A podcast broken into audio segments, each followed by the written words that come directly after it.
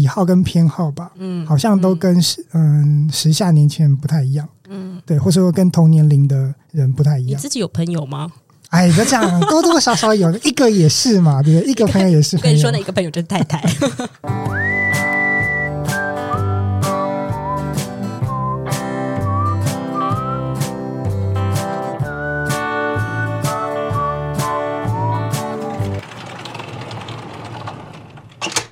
欢迎来到地方阿姨便利店。本节目由 Offbook 言外企划监制放送。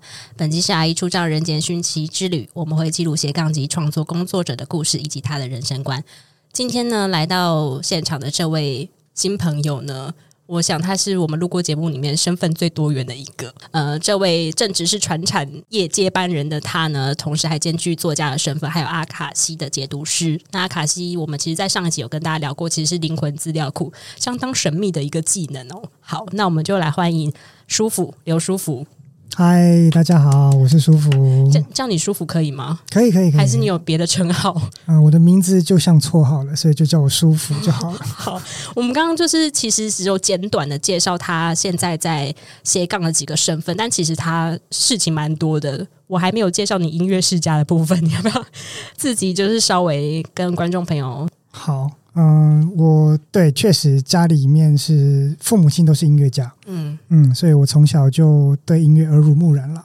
嗯，对我最喜欢的曲风就是古典跟爵士乐这样子。我们刚好像说可以不用聊这么细哦，真的？太多了是吗？可以可以，到这边就可以了。好，那大学我念我念哲学，嗯，对，就是念完哲学之后呢，又跑去念文学，嗯。嗯，台文所，台文所没错。对，那毕业之后其实就呃创作了一阵子，然后也做过一些采访啦，相关的文字工作。嗯、那写了一本书叫《西回台中》啊，帮我的家乡写了一本书。那写完书之后呢，没有继续往文字方向发展，反而跑去高雄，呃，参加了一个创业的团队，嗯，然后经营了一个复合式的空间。对，然后后来又因缘机会又回到了台中。嗯，因缘际会是因为跟着妻子回台中吧？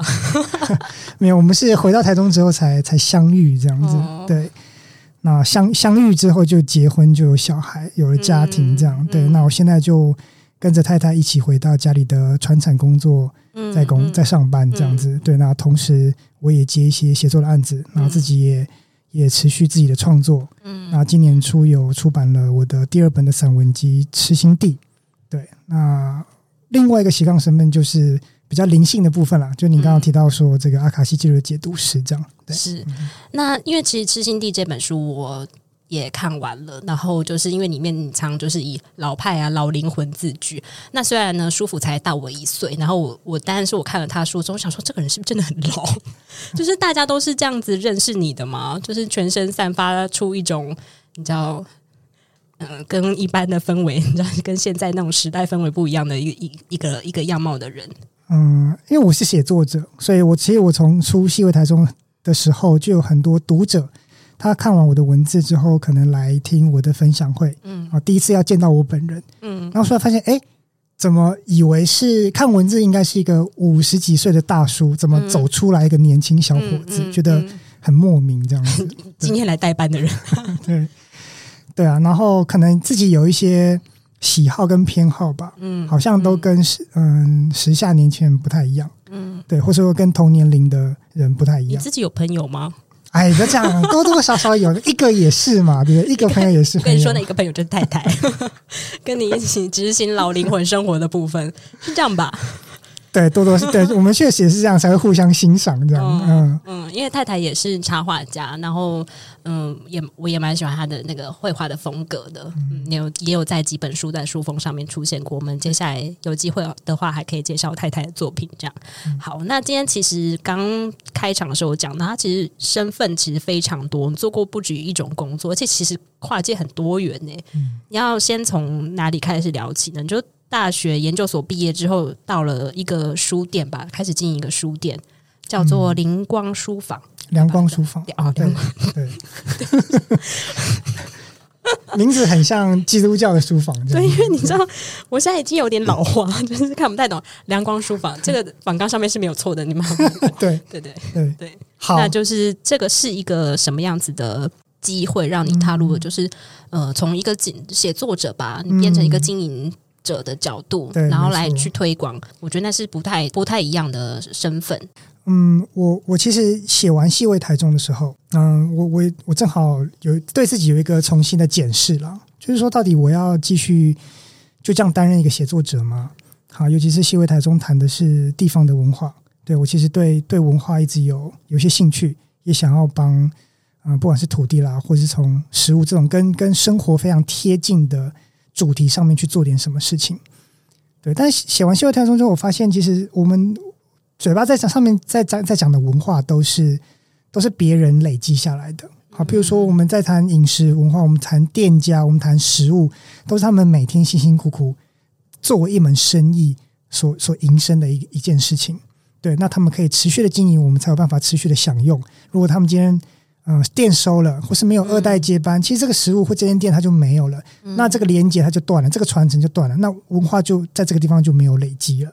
所以我发现，其实，嗯，如果我们站在二，我我站在二线，或者我只是听听别人的故事，写写别人的故事，他好像都有一种嗯旁观者的角色，嗯、有一点距离的感觉，有点距离的感觉。对，所以我那个时候正好对自己有这样的反思，觉得觉得自己应该更实际的做点什么。那可能也是因为正好。时逢二十九岁吧，这个土星回归这样。对，你刚好是回归那几年待待在高雄的，对不对？对，没错。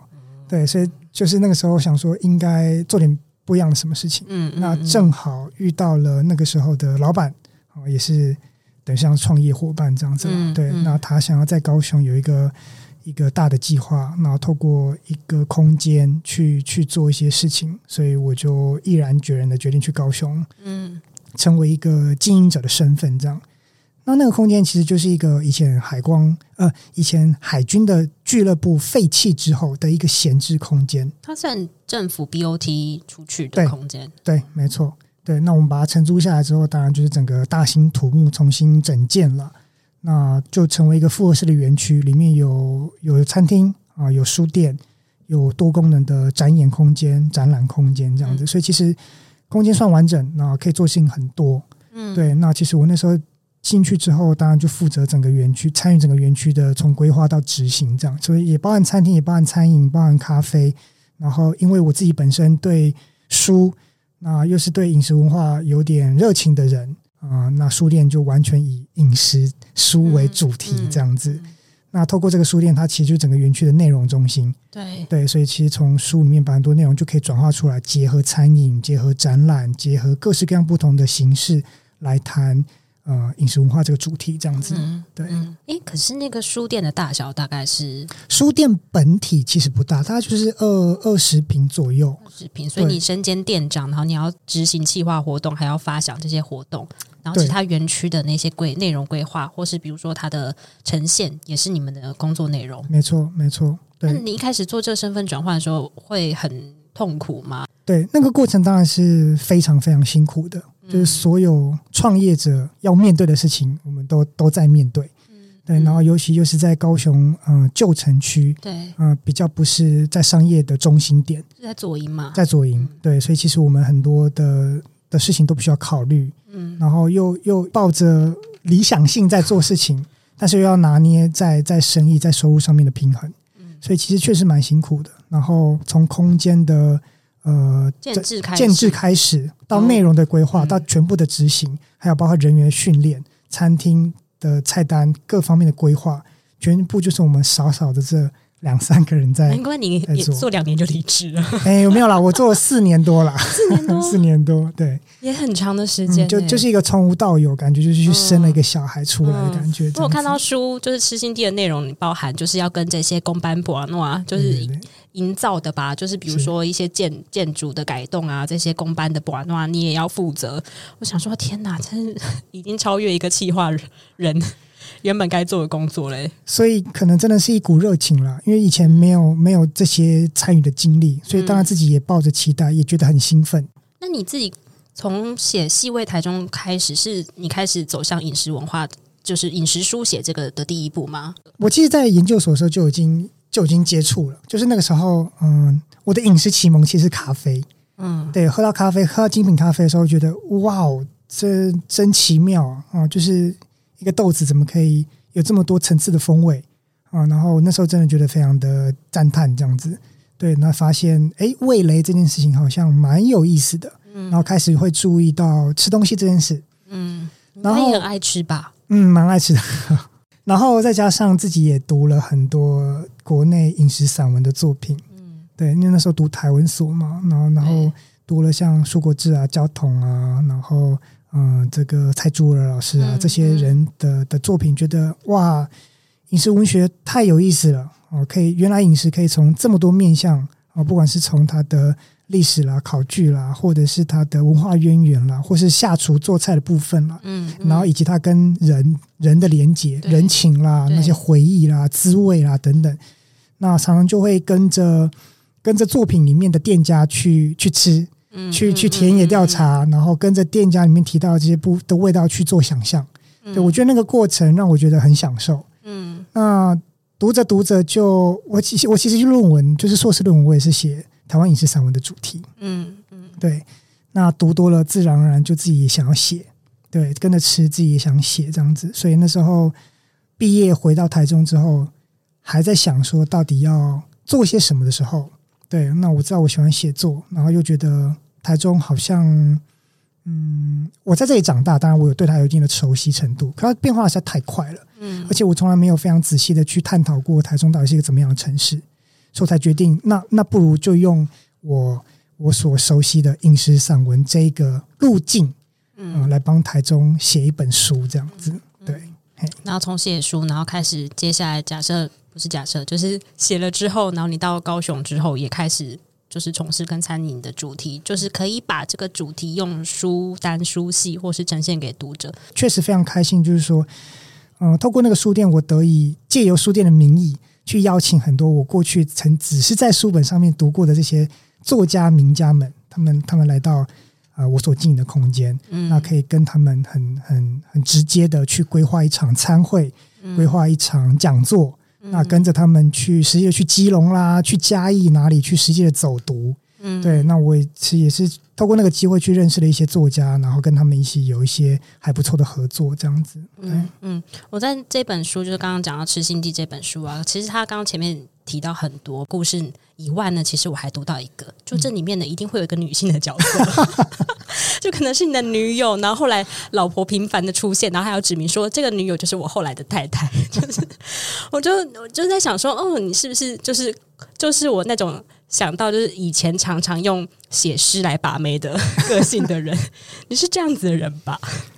哎、欸，曾经啦，曾经吗？现在不是吗？曾经曾经喜欢写诗是真的啦，然后也喜欢交朋友也是真的啦，交朋友，男种朋友，交女朋友，对啊，就是嗯、呃，但因为这本书它是我结婚之后。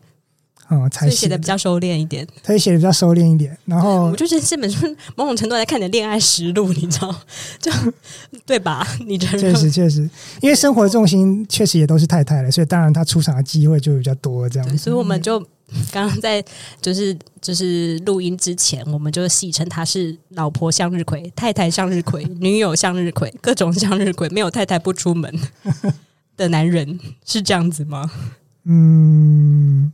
虽然不想承认，但是旁人看起来可能是，那就是啦。而且这本书里面有一个，就是你甚至还评论说，就是比如说可能要成为女友，或是可以跟你一起深交朋友的对象，可能会有一些呃代表性的评断的标准，比如说会吃汤包的女生可以深交。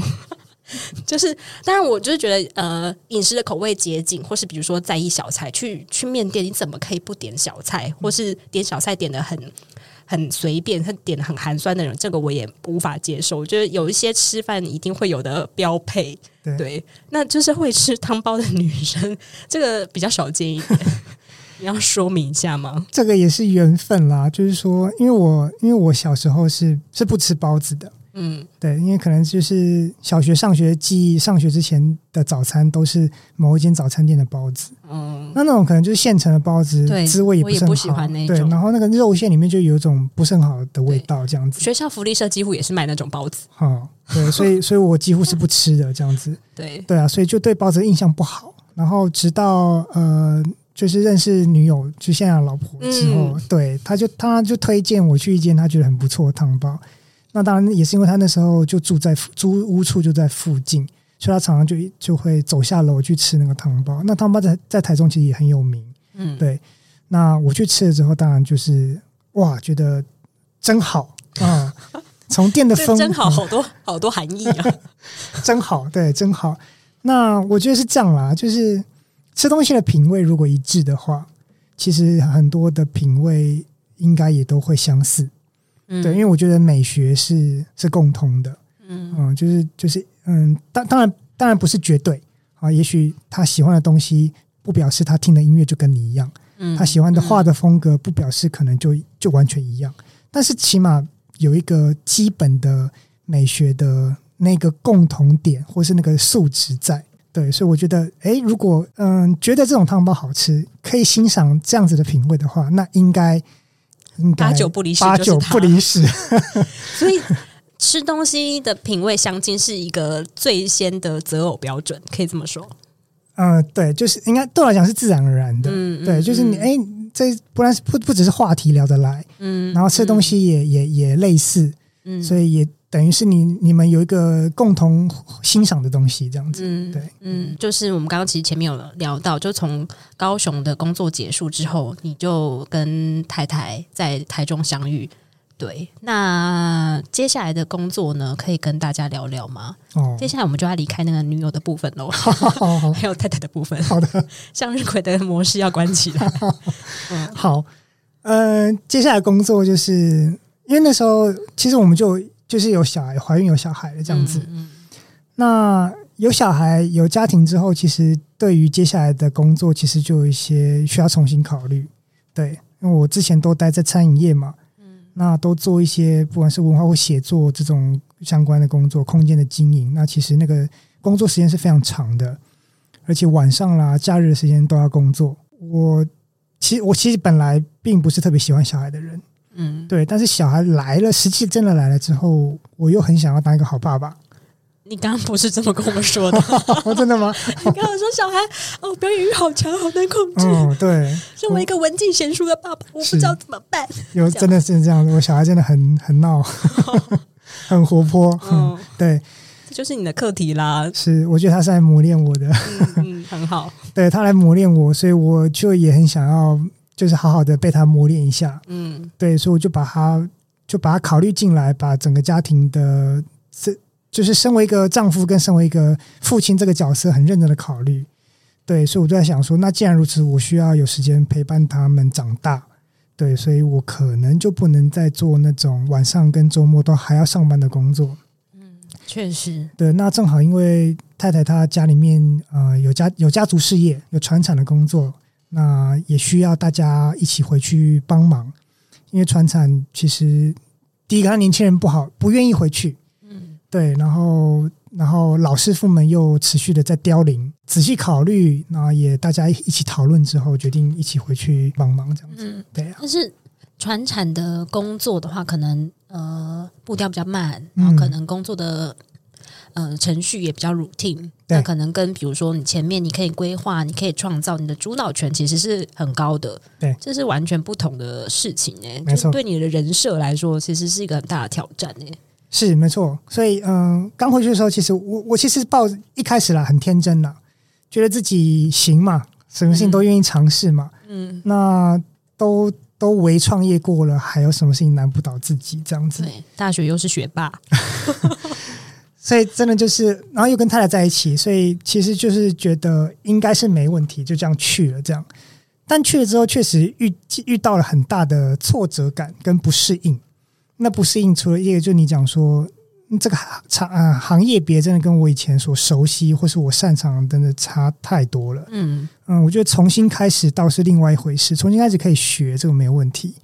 但是就是第一个步调很慢，非常慢。就是以前，嗯每天都是。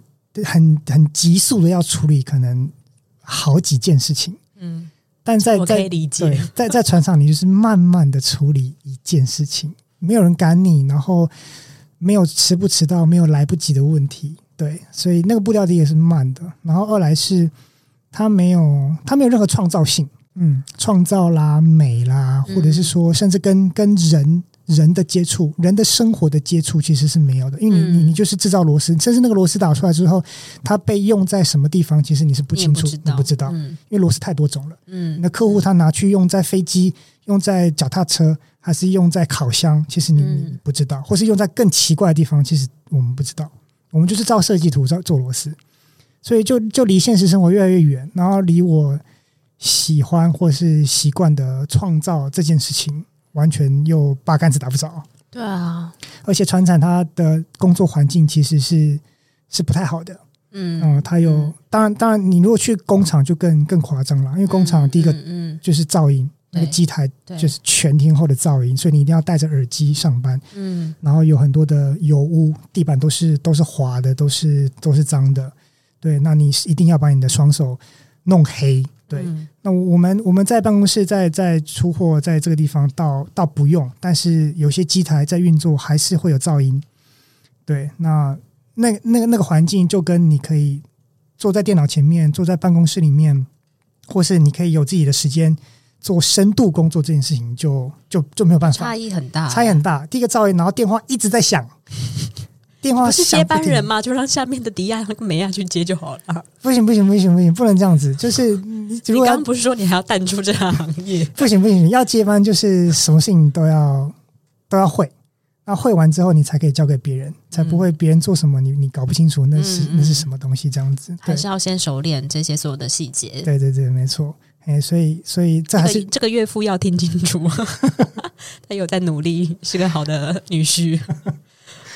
对啊，所以这都是必经过程啦。只是说那个环境在在我刚刚进去的时候，确实嗯、呃、非常不习惯。嗯，然后嗯，然后可能我觉得也是因为工作上面的这个这个转换期所受到的压力是一个，然后再加上新婚，再加上小孩刚来，对，所以回回到家之后还要处理小孩，还有这么多的家事，然后可能还有夫妻之间的磨合，对，就是这一切全部都一起来的时候。真的是蛮恐怖的，嗯，对，所以那那时候其实真的是压力蛮大，然后其实我自己也也陷入一个前所未有的低潮，嗯，这个低潮其实吓到我，因为因为我以前就是一个算是一个蛮有自信的人，嗯，感觉得出来，嗯，自信，然后 对，然后蛮蛮蛮自恋的。嗯，对，然后就觉得自己应该蛮屌的吧？你现在是在深度剖析自己耶？我刚刚原本就是开麦克风之前讲说，嗯，我们第一次见面要不要就是说，就是你知道形容你刚刚这样讲的，先想说，哎，收敛一点好了，毕竟人家是作家，就是不喜欢被就是你知道纸化这样子。哦，可以。没想到你现在可以深度的这样子形容自己，对，也算是个成长。不要 被你说，干脆先自招这样。因为我等一下一定会 diss 这个部分。嗯，好好可怕哦。嗯，对啊，所以那时候就是就有一个低潮这样子。嗯、那那个低潮当然让自己非常的不习惯，然后也也不清楚，哎，怎么自己会变成这个样子的？嗯、对，所以当然想逃跑的念头也有。嗯，对，然后嗯，不知所措、忍耐，然后都都有。但那时候还有同时在做创作啊，比如说写作这件事情，他还有继续吗？嗯，在那开始的时候。其实，其实我从去高雄一直到回到台中，我其实都断断续续的有在有在写作，嗯，但是因为工作时间非常的长，我真的只有偶尔的假日，我可以接一些零星的，可能是杂志的专栏，或者是杂志的某一些零星的稿件，对。但是那个创作量跟跟过去我可以专心写作比起来，那真的是差太多了，真的少很多。嗯、那嗯、呃，回到台台中，进到船厂工作，然后有小孩有家庭之后，那个。不要说写作时间了，自己的时间都没有了。嗯，其实主要就是因为完全没有自己的时间。嗯，对，然后觉得自己的人生跟生命完全奉献给别人。对对，所以嗯，也是也是因为那个样子，开始想说，那应该要应该调整一下。那我觉得，就伴侣也支持啦，就是说，在这个过程当中，我们怎么去协调？说，比如说，哎，可能礼拜几的晚上，他让我去放风。嗯嗯，然后或是我们轮流。嗯，某几个晚上是我顾小孩，那另外几个晚上就他顾小孩。对，其实我们我们在这种生活作息时间调配上面，我们其实讨论了好几次。嗯，对，我们去我们去规划出一个，诶，我们觉得这样子好像可以保有一点自己时间的一个行程，得，互相配合这样子。对，那因为我也想要写作。他也想要画画。对，啊，我们后来都发现，你们两个都是做创作的人，啊，对对对对对，但是被家庭，然后被工作，对，然后都绑着，这对你们来说应该就是然后浑身无法舒展的感觉。没错，所以我们后来其实慢慢也都意识到，说真的需要有自己的空间、自己的时间，起码做一点点自己想做的事情。嗯、所以我们嗯，一开始是想说啊，那就小孩子睡了之后，哦，我们就我们就来，我们来就来做，哦，可能稍微熬一点点夜。十点以后到十二点，嗯，但是你知道，就是第一个是年纪有了啦，嗯，不能再熬夜了，这样子真的太累了。然后二来是小孩子，其实嗯还小的时候，他可能睡过夜还好，他可能早早就睡了。但是他慢慢长大之后，他开始睡眠时间也会变动。对，他晚上需要人陪，然后他可能会摸来摸去，摸到十点以后，嗯，所以变成我们晚上时间其实又又又不见了这样子。也想要跟爸爸妈妈游戏吧，对，就是玩啊，对，做一些就是睡前也是需要你知道说故事，对，说故事或者一定要你陪他睡觉这样子，对。对对，那所以后来我们就变成调整是变成是早上起来，嗯，在小孩起床之前，我们就是五点五点半的时候，我们就我们就起来。天哪！嗯，然后在七点开始要准备早餐，准备要出门上学上班之前的这一个小时到一个半小时，就是我们的 me time 这样子，我们就各自在我们的房间去写作啦，去去干嘛这样子。嗯，那其实像痴心地也是在这样子的零碎时光当中，一点一点的去累积出来的，这样对啊。那我之前听你上其他的节目，也刚好是连线节目啊，其实就是因为这段时间让你去接触到阿卡西的。对，我觉得我好像是一个蛮有佛缘或是灵性缘的人。我其实从学生时代就一直就会有很多这种灵性的机会来找我。嗯，你有心在十二宫吗？哦，有两颗很大。对对对，我也有心在十二宫。嗯，木星在十二宫。我也是。就是可能去个咖啡厅，只是想要去咖啡厅打工一下，也会遇到其实店长、老板全部都是身心的老师，然后要跟我讲很多，要教我静坐啊，教我干嘛这样子，对。或者是后来有接触到各种瑜伽的派别，然后也去接触过很多一些各门各派的呃灵灵性的的事情这样子，但是但是都一阵一阵的，我都没有把它很认真的持续下去，对，是一直到。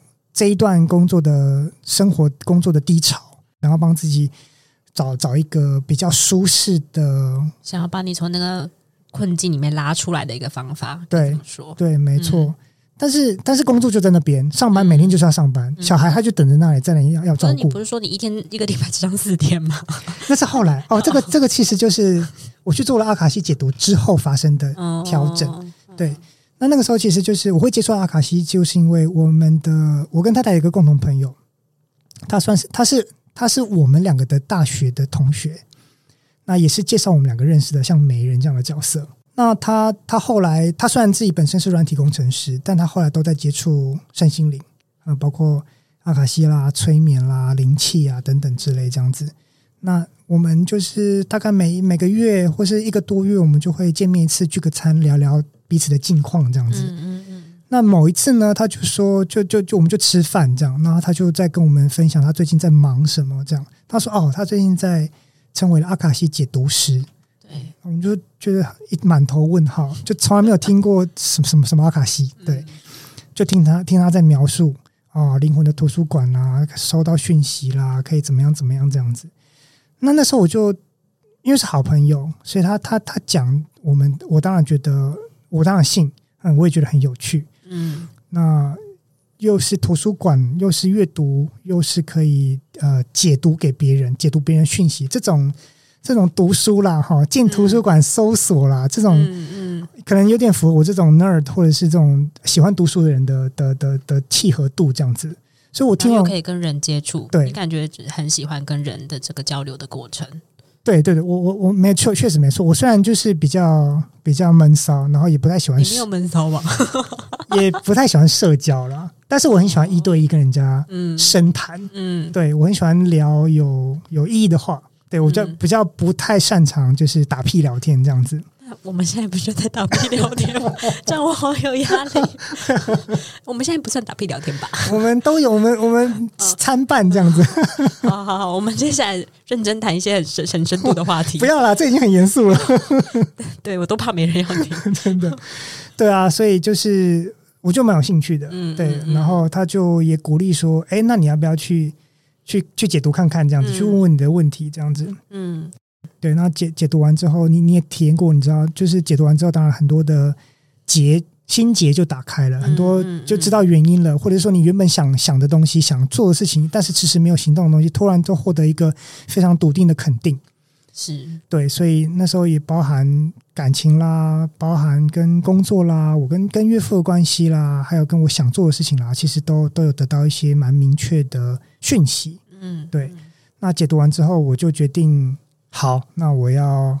我要多花点时间在我真正想做的事情上面，嗯，对，所以我才去跟我的岳父说，我要来进行家庭革命，也没有，也没有，他幸好我有一个好岳父，这样，哦、就是说，我跟他说我要一天上班，什么话都说得出来，但我也是鼓起莫大的勇气、啊。如果没有没有去解读的话，我可能就是一直闷在心里面，嗯，就觉得怎么可以这样？我都已经跟是对自己要求蛮高，希望是别人会称赞你，然后对自己的想法也希望受到别人的肯定的人。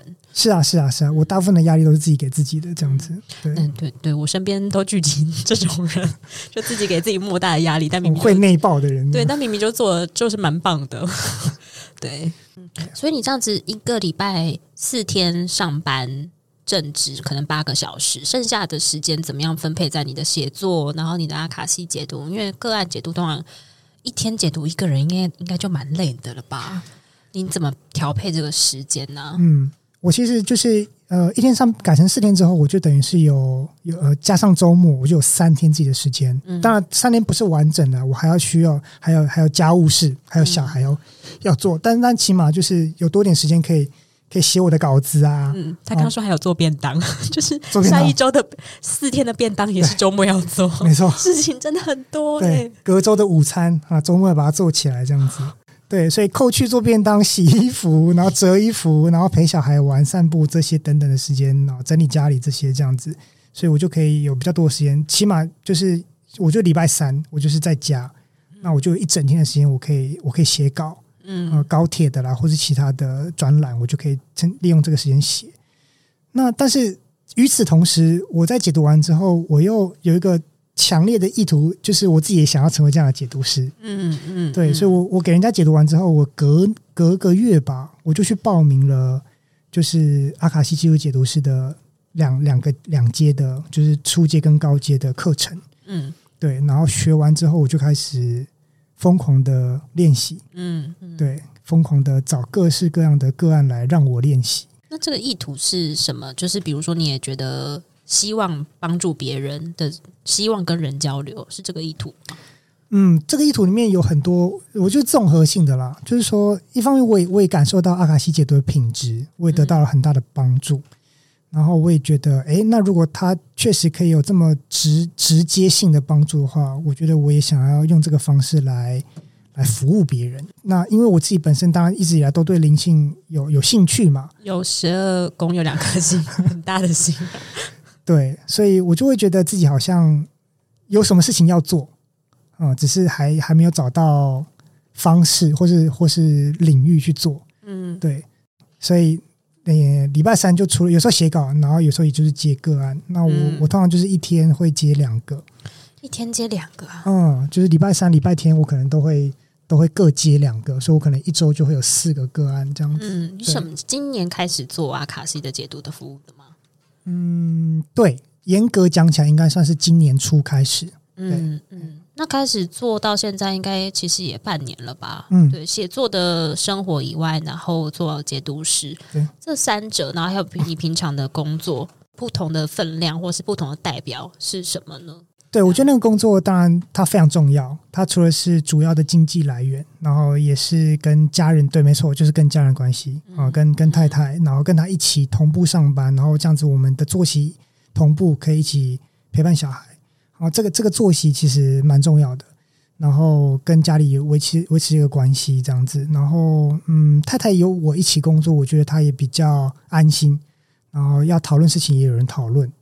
对，上下班啦，接小孩这些东西都都都有人一起做，哎，就比较不孤单这样子。嗯、对，哎，怎么怎么怎么向日葵的部分又又默默又跑出来？想说刚刚 这一段言论又在就是 真的、啊，收起来，收起来，收起来，收起来。老婆向日葵，对然后他主要的收入，对，嗯、这样子。然后我当然也一不断在练习，不要去抗拒它，因为那个那个那个痛苦，其实就是自己内内在的挣扎啦，嗯，才会让自己痛苦嘛。对，我在学习的，慢慢去去不要不要去跟他抗拒，这样子。对，越抗拒只会让自己越痛苦。這，这是应该也是学了阿卡西之后发现的吧？对，没错，某一些力量，嗯，是某一些呃框住自己的一个部分，对。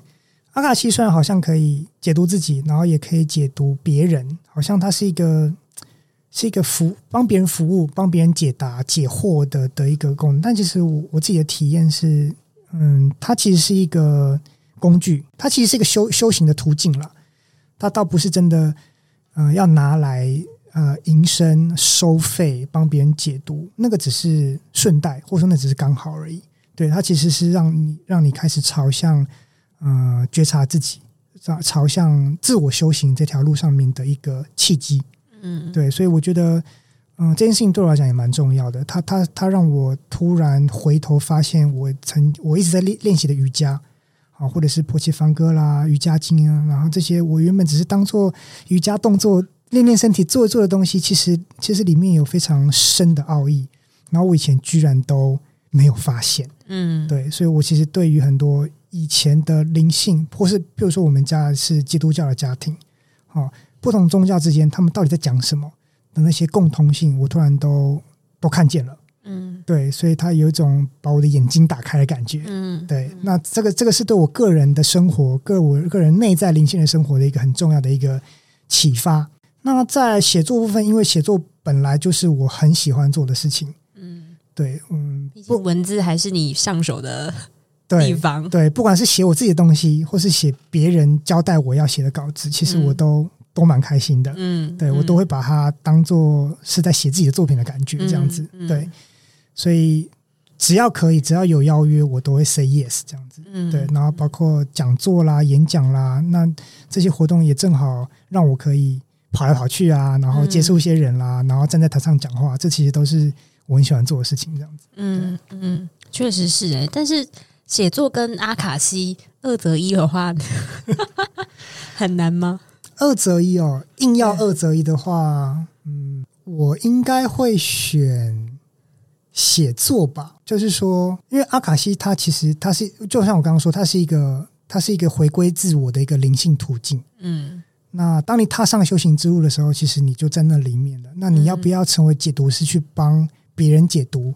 那个到那真的无所谓了。嗯嗯嗯，对。我可以，我可以不做解读师没关系。是，但是透过文字，我可以，我可以传达很多讯息。嗯，嗯对，不管是来自哪里的，或是我自己个人对于生活也好，对各方面的感受、美学都好，我可以透过文字去写作。所以那是一个输出的过程吧？这个东西对你来说很重要。对，而且他他他也疗愈我自己。他在那个低潮的时候，他我确实透过写作整理了我自己。所以那个对我来讲是很重要的事情。所以我如果硬要选，应该会 选写作。好，那因为我们最后一部一个部分啊，通常都会聊到就是人生跟创作。对你来说，现在这个状态，从呃开始学到了阿卡西之后，你刚刚讲你已经踏上了一个修行之路。不论你是不是把它作为你接下来呃一个工一个一个工具，好，你会怎么形容你现在的状态是一个什么样子的变化呢？我现在回头看这一切，都觉得它是让我学习平衡的。对，那个平衡是方方面面的平衡，就是从一个人变成两个人到三个人，然后从工作跟家庭的那个平衡，然后从自己完全就是可以想自己的事情，做自己想做的事情，到需要考虑到很多别人很多的责任的那个两者之间的平衡，就这些东西都不是呃非 A 即 B，都不是选择题。他们都要，他们都在，而我要做的事情是拿捏到那个平衡。那个平衡不只是时间上的平衡，不只是心力上的平衡，它还是我自己那个那个内在不再不再冲突的那个平衡点。嗯，对，所以我觉得就是这个传产的工作也好，工呃家庭也好，或者是在有限的时间、有限的心力里面，我同时也想要成为。阿卡西解读师，我也想要持续我的灵性修行，我又不想要放掉写作，我当然也必须要持续的上班。嗯，啊，这全部其实都在让我训练啊、呃，我的平衡。嗯，对，所以你的平衡就是原本工作一周只要四天，然后加上写作跟阿卡西周一每个月三十天都在工作，这就是你舍舍的部分吧？因为你想要做这么这些事情，你还是想要把那些东西纳入你的生活当中，所以你的舍出去就是你交换你所有的时间。哎，对，但是嗯，但是这没有错，我确实一开始的调整可能就是。把上班时间减少，可是其实工作时间变长。啊、但是对，但是新的新的课题，新的课题它就会就会出现，就是说，第一个我自己也觉得不对啊，我我怎么我怎么都没有休息？好，不要说我自己啊，我的身体可能就会给我警讯，或者是我的太太也会说，哎啊，怎么都没有时间陪家人？那他可能也会提醒我，所以那个新的平衡就马上需要调整。好，或者是说，哎，我们可能要考虑要不要生第二个小孩。那如果假设有的话，哇，那那是不是又势必又要调整？有考虑吗？啊，有考虑，真的有考虑。嗯，所以那个平衡，那个平衡其实是一个动态的。嗯，就是说它，它它不是啊，太好了，抓到一个很舒服的点了，那就这样吧。没有，就新的挑战会持续来。所以，如果你的心不平衡，你就会，你就没有办法应付那个接二连三来的变动。嗯，对，所以那个学习平衡就是我可以。嗯，心平气和的去看待接下来可能会发生的事情。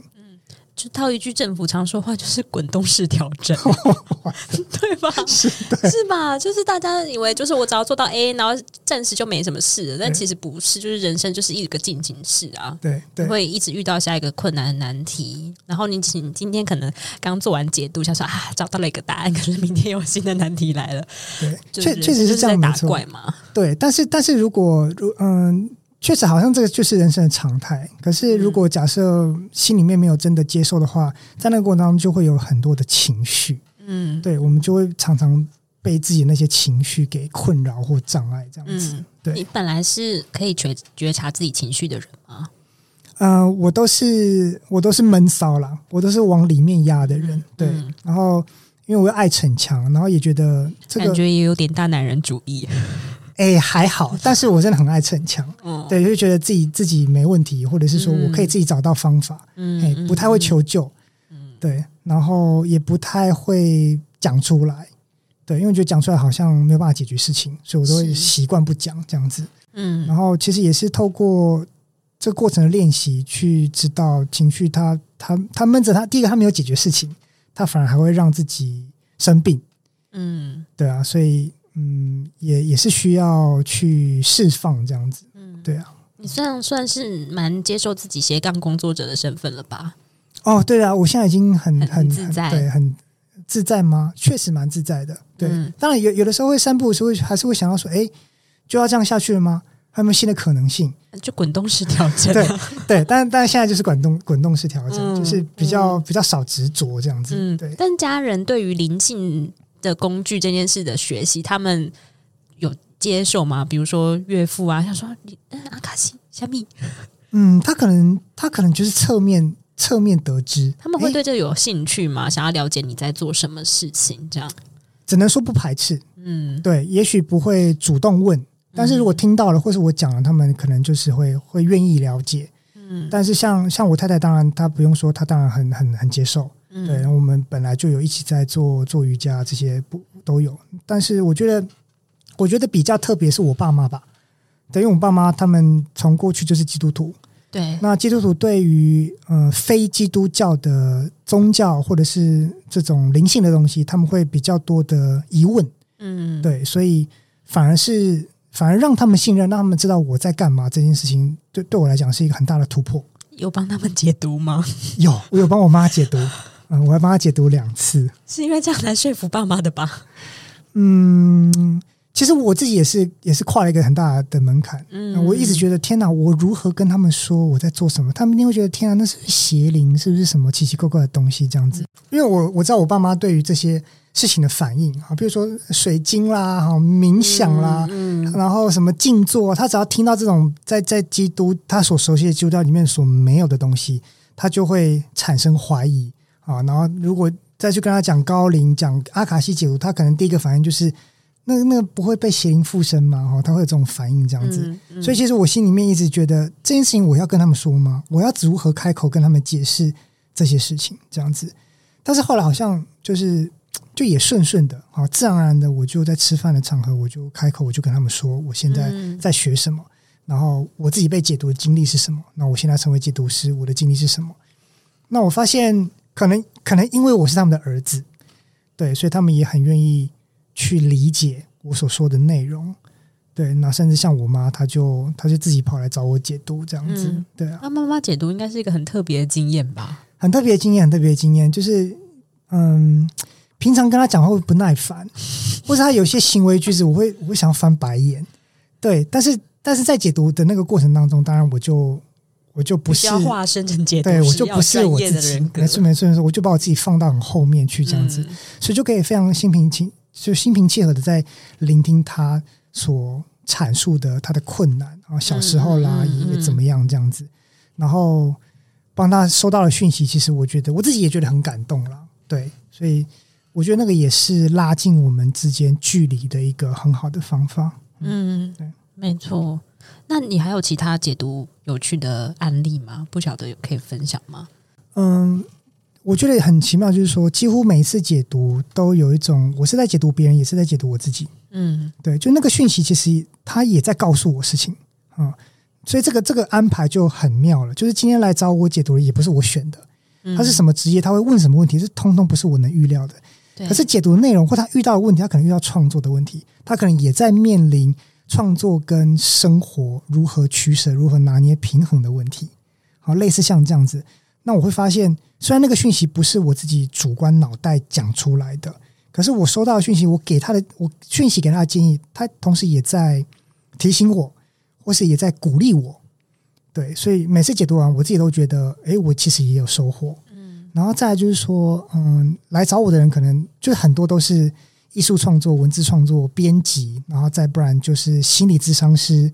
对，好像之前有分享过，心理咨商师反而蛮多的，蛮多的。诶，应该应该是说，他们当然他们自己也有他们的自己需要解决，嗯、那他们不一定会选择他们所熟悉的心理治疗这个路径，是因为他如果去找别的心理治疗师，他会觉得哦，你现在就在用哪一套对付我哟？OK，荣格式吗？这个他他会他会他会很出戏，这样、嗯、这可能是一个问题。嗯，然后后来是可能、嗯、可能他真的需他需求的东西，可能真的在他需要不同的面向，不一样的方式。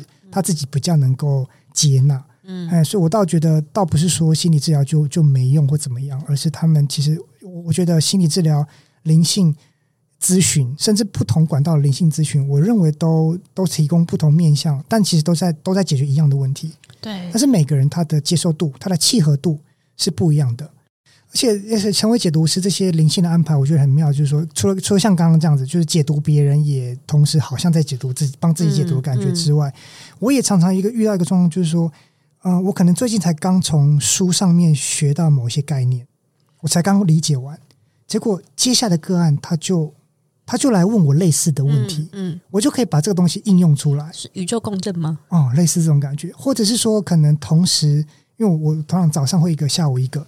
嗯，早上、下午来的都有一个共同的课题，嗯，就是说都跟接纳有关。早上那个可能要学的是要接纳自己，嗯、下午那个是要接纳别人，别人，对，或者是早上、下午的居然同样都是家里有那个就是残障手足的人，嗯，就他可能弟弟是是呃视觉失调症的人啊，或是怎么样这样，同时早上一下午一起来，那嗯，我可能接之之前没有接触过太多。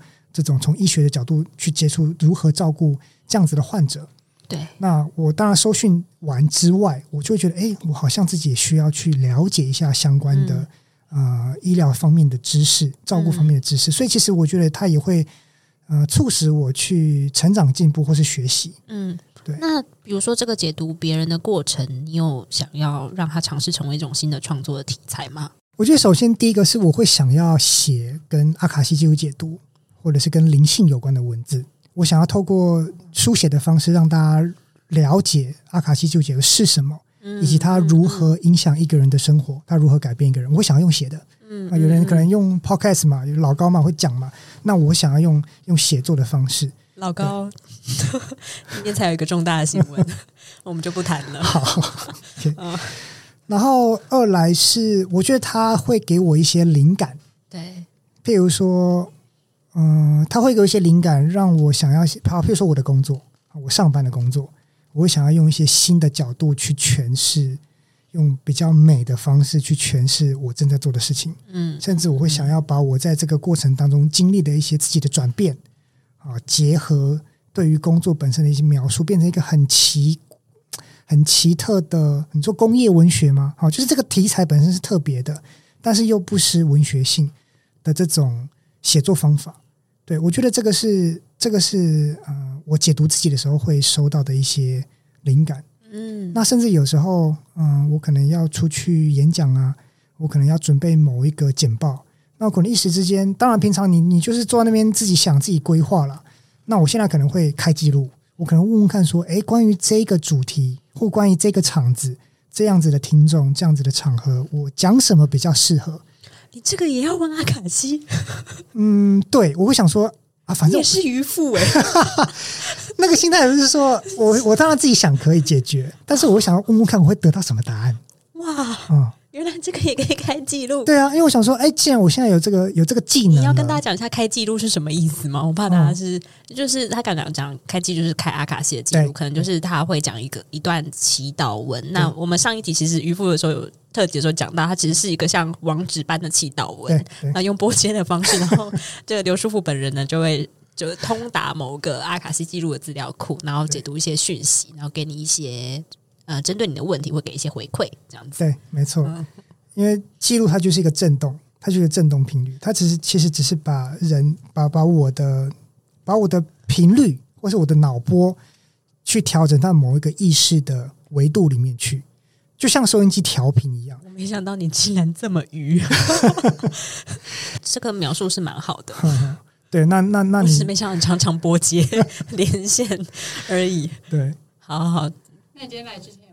没有，坦白承认没有，因为我今天来觉得，你今天来是来看之前也看，实在太真的是，因为我觉得今天来跟阿姨聊天就是就很轻松啊，很很闲聊啊，所以没有想要得到什么东西，我觉得超超超放松、超自在的。而且我们刚刚又去阿才吃饭，我觉得真的是很很好吃哎，对对。那你接下来对于灵性这一条路还有什么其他的修行吗？就是想做的学习啊。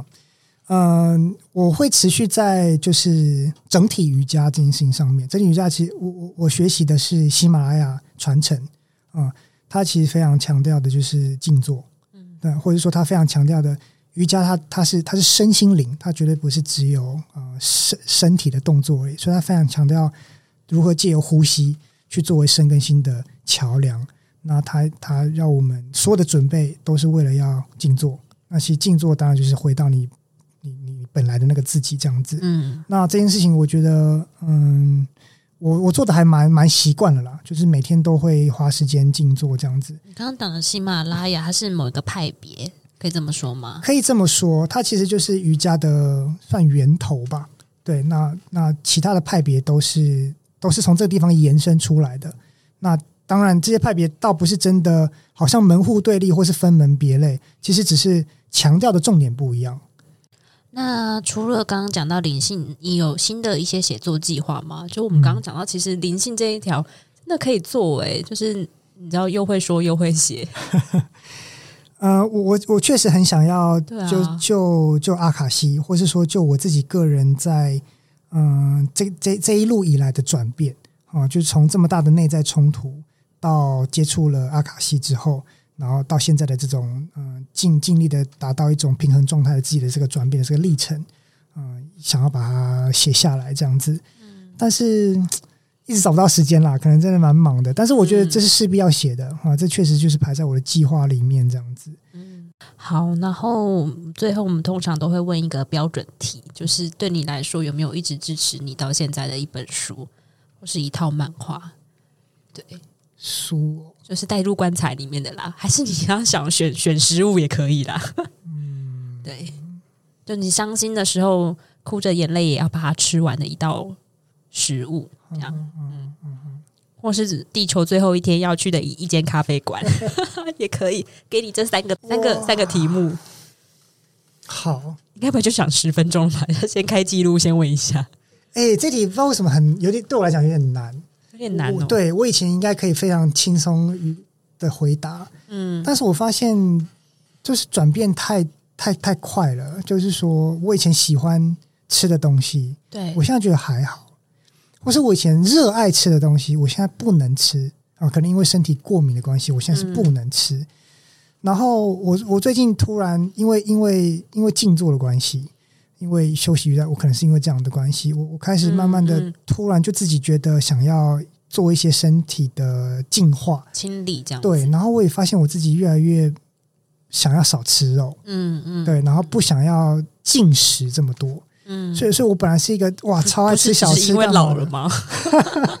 我最近也有这种感觉，但真的说哦，哦，就是肉类的摄取好像会慢慢减轻，然后其他人会觉得晚上吃泡面也有点消化不良了。对对，就有负担这样子。就是、对，然后越吃的尽量清爽为前提，这样子，然后也想过说断食，然后让有时候让身体稍微清空这样子。嗯，哦，原来只是因为老了，也有可能是你 有得到别的启示了。对，所以所以食物好像还好，嗯、对，这样你就不能成为饮食侦探了呢？没错，天啊，没有想到饮食侦探这个封号要要从那个书上面拔下来。对，对，原来这么快就要脱离饮食作家身份了，这样子，嗯嗯、我觉得这我也我觉得也蛮有趣的。当我自己发现这个转变的时候，我也发现，嗯、哎呦，好好有趣哦！我明明才出完一本书。对然后才才被大家认为好像是一个饮食作家，但我立刻转身就又要转身朝向新的 方向前进。哎，对啊，那咖啡店呢？喜欢去的地方呢？那些跟食物有关的场景呢？你还会想要去那些地方吗？